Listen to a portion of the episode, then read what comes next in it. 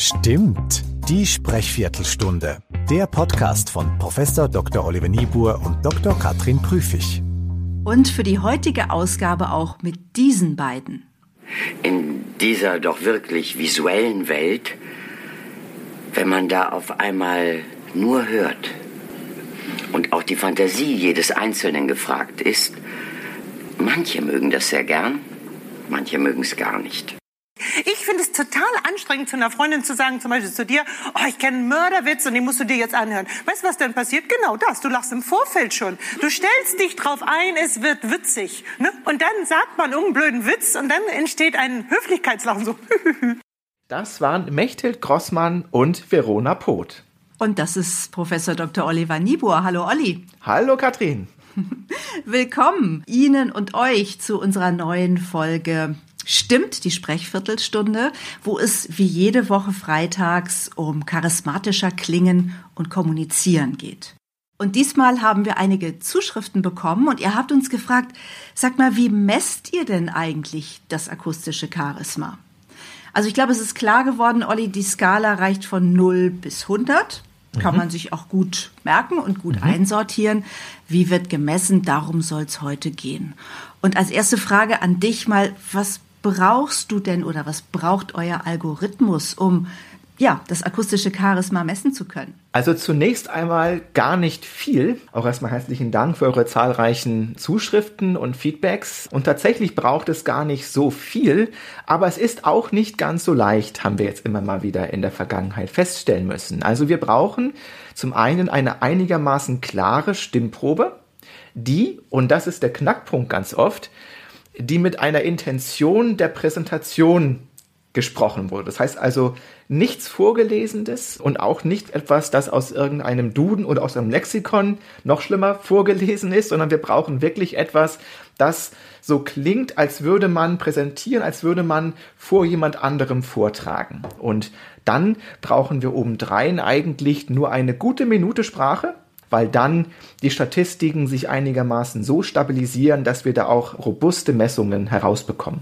Und das schickt ihr dann durch den Algorithmus. Und das Spannende ist ja, dass dieser Algorithmus nicht, nicht zwei, nicht drei, nicht vier Elemente der Sprache und Sprechweise und Stimme auswertet, sondern dass ihr ja tatsächlich 16 Bausteine habt, auf die geschaut wird. Und wir wollen heute nicht auf alle 16 schauen, dafür reicht die Viertelstunde nicht.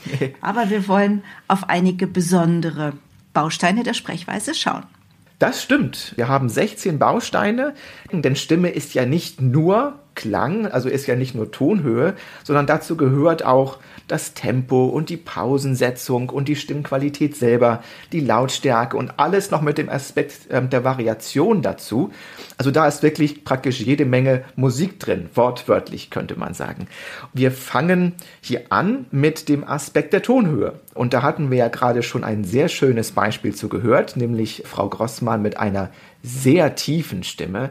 Sogar Wo man erstmal überlegt, ist es denn überhaupt eine Frauenstimme, ne? Genau, genau. Sie liegt sogar statistisch gesehen unter den Männerstimmen. Also wir haben hier eine durchschnittliche äh, Frequenz von ungefähr 80 bis 85 Hertz so tief kommen nicht einmal manche Männerstimmen. Also das heißt, das ist wirklich ein Extrem nach unten hin. Und dann haben wir Verona Poth dagegen gesetzt, die ja für das Gegenteil steht, einmal von der Tonhöhe und Sprechtempo ist ja nochmal ein ganz anderes Thema. Da gucken wir gleich später nochmal drauf. Genau, also wir haben bei Verona Poth eine durchschnittliche Tonhöhe von fast 280 Hertz. Das heißt, das wäre im Grunde genommen das Dreifache von dem, was wir bei Mechthild Grossmann haben. Also eine gewaltige Spanne.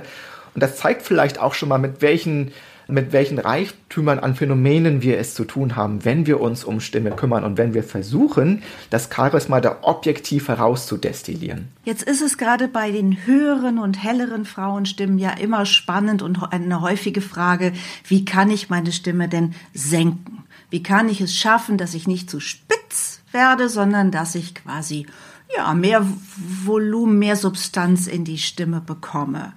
Gibt es da eine einfache Antwort drauf? Nein. eine einfache Antwort gibt es nicht. Aber natürlich gibt es echt Möglichkeiten. Also es geht beispielsweise über die Variation der Stimmqualität. Und zwar in dem Sinne, dass eine etwas behauchtere Stimme oder eine etwas geknarrtere Stimme automatisch zu einer tieferen Tonhöhe führt. Atmungstechnologien sind eine andere Möglichkeit. Ich kann also durch das Vermeiden von zu hoher Kehlkopfspannung zum Beispiel dafür sorgen, dass die Stimme, selbst wenn ich viel Luft unten gegenpresse, gar nicht so weit nach oben geht. Also man kann auch laut sprechen, ohne hoch zu sprechen, wobei es dann natürlich eine grundsätzliche Kopplung gibt, biophysiologischer Art. Also das können Sie, liebe Zuhörende, auch mal ausprobieren. Legen Sie sich mal die Hand auf die Brust und sagen Sie mal A und dann drücken Sie mal auf Ihre Brust. A, A, ne? A, A, die Stimme geht die geht quasi automatisch ah. rauf, weil ich einfach ja. ähm, bereits unterhalb der Stimmlippen dann mehr Luftdruck gegenschieße. Aber das lässt sich in gewissen Grenzen unterbinden, dass das passiert. Und auch dann geht natürlich die Stimme, wenn ich etwas lauter spreche, nicht so weit rauf. Atmen wäre für Verona Poth auch ein ganz guter Tipp gewesen. Sie ist sehr atemlos, sie macht keine Pausen, sie spricht sehr schnell, sehr wohlwollend könnten wir sagen, lebendig. Und äh, lebendig, Tempo, Sprechtempo, da sind wir auch direkt bei einem weiteren Baustein und hören mal rein bei Philipp Amthor. Und diesmal haben Sie sich eine schöne ausgesucht, Artikel 23 Absatz 1a. Subsidiaritätsklage in der Tat gab es noch nie im Deutschen Bundestag. Ist doch mal schön, dass wir die Gelegenheit haben, mal drüber zu reden.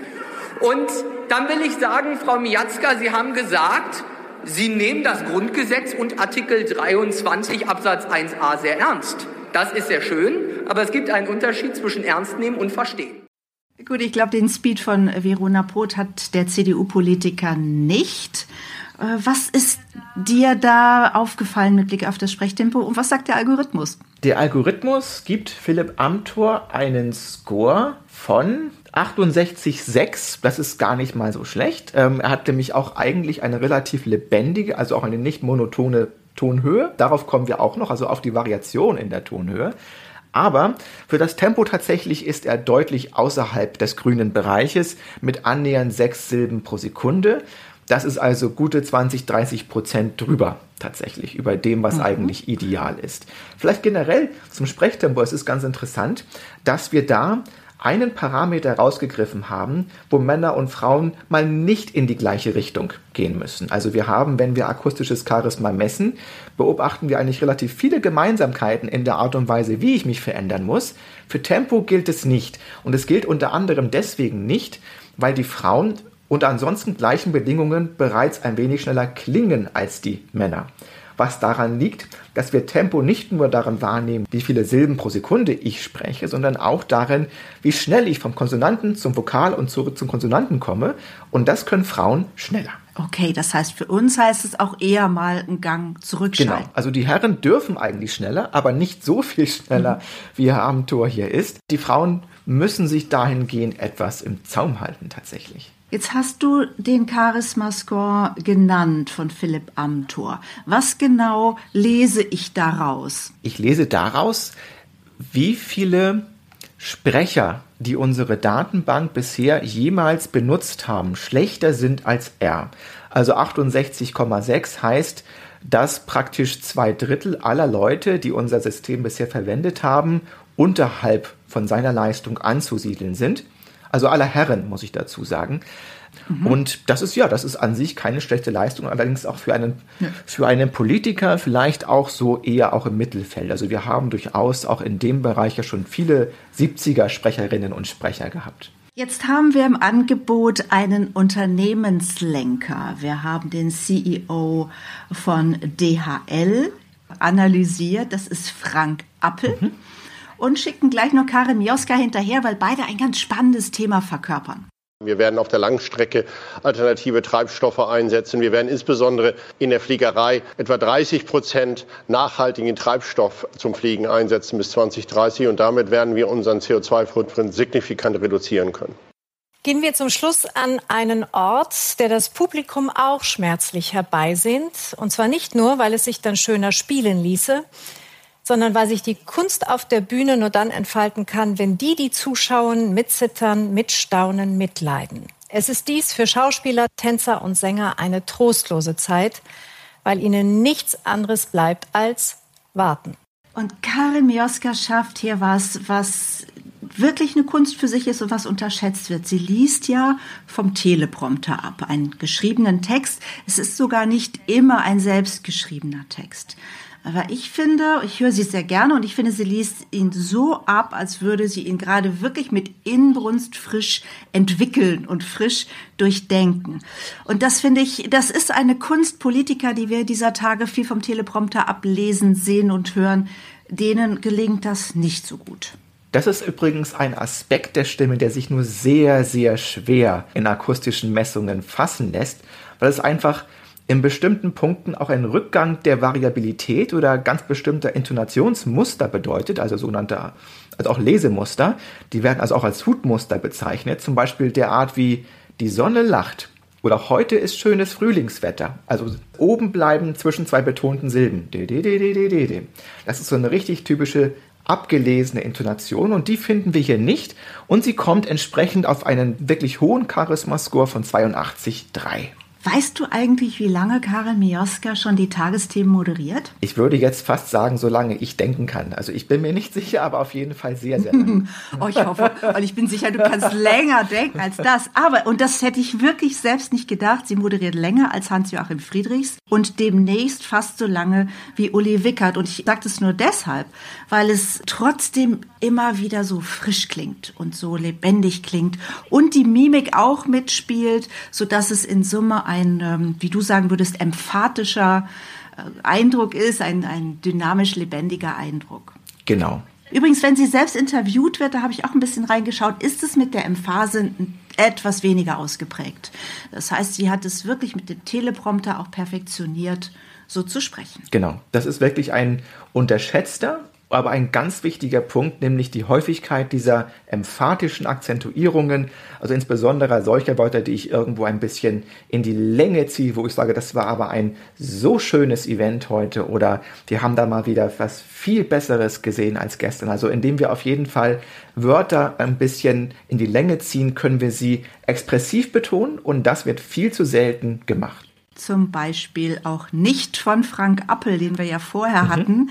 Von der Information her fand ich sogar sehr interessant, was er gesagt hat, aber sehr schnell, sehr nuschelig, sehr gleichförmig. Und ehrlich gesagt wüsste ich auch nicht, wie ich sowas wie signifikant reduzieren emphatisch betonen könnte. Ja, vielleicht indem man etwas signifikant reduziert, also indem man das, das S am Anfang zum Beispiel lenkt. Es fehlt in der Tat dort an Farbe, möchte man sagen. Also es geht sowohl in der emphatischen Betonung, geht, geht es nirgendwo speziell rauf, und es bleibt auch an sich auf einer recht monotonen, äh, recht ebenen Intonation, die obendrein sehr, sehr schnell ist und auch ja. wenige Pausen besitzt. Was gibt das als Charisma-Score für Frank Appel? Die Hälfte von dem, was wir für Frau Mioska gefunden haben, nämlich 43,2. Da ist reichlich Luft nach oben. Lass uns noch auf einen weiteren wichtigen Baustein schauen, der gemessen wird und der auch beeinflussbar ist. Und das ist die Länge der Sätze, die Länge der Sinneinheiten oder auch der Teilstücke in der Botschaft, die ich rüberbringen will. Du würdest sagen Phrasendauer. Ja, genau. Und hier kommt ein Beispiel. And the first thing is, it's dramatically faster. We have a new chip we call A5, and it's great. It's dual core processors, right? Two processors inside. And so we get up to twice as fast on CPU performance, but we've really gone all out on the graphics performance. Steve Jobs ohnehin ein Superstar beim akustischen Charisma. Und was macht er jetzt hier mit Blick auf die Sätze und Sinneinheiten richtig? Er macht richtig, dass er sie in kleine Häppchen zerhackt. Also wir müssen alle berücksichtigen, wir haben einen ähm, sogenannten auditiven Kurzzeitspeicher im Kopf, der eben zwischenspeichert, was wir durch das Ohr hören. Und der ist nicht unbegrenzt groß. Äh, der ist so drei bis vier Sekunden vielleicht groß. Und wenn wir als ein Sprecher es schaffen, unsere Sätze in so kleine Phrasenhäppchen zu zerteilen, dass wir diesen Kurzzeitspeicher nie permanent überlasten, dann werden wir erstens besser verstanden und man kann sich mehr merken und drittens ist man auch daneben noch als kompetenter wahrgenommen. Zugleich hat Steve Jobs ja tatsächlich die Fähigkeit auch der besonderen Betonungen. Er steckt ja wirklich auch mit Leib und Seele immer drin, wenn er auf der Bühne spricht. Und das haben wir hier in dem kurzen Stück ja sogar auch noch gehört. Was ähm, hast du da als Charisma-Score? 93,5 in der Gesamtzahl aller Parameter. Und das ist echt wow, ne? Das ist echt sehr, sehr gut, ja, genau. Also dann enden wir heute tatsächlich mit einem Wow und freuen uns schon aufs nächste Mal. Sicher habt ihr ja auch jemanden im Ohr, den ihr entweder sehr charismatisch findet oder wo ihr sagt, oh, schon wieder der oder die, da mag ich gar nicht zuhören. Schickt uns eure Beispiele, schreibt uns, auch wenn ihr Fragen habt oder etwas anders hört als wir. Wir freuen uns auf eure Rückmeldungen und Olli hat wie immer die E-Mail-Adresse für euch. Die ist natürlich wie immer podcast.charismatischer.de. Und dann sagen wir bis nächste Woche und bleibt gut gestimmt.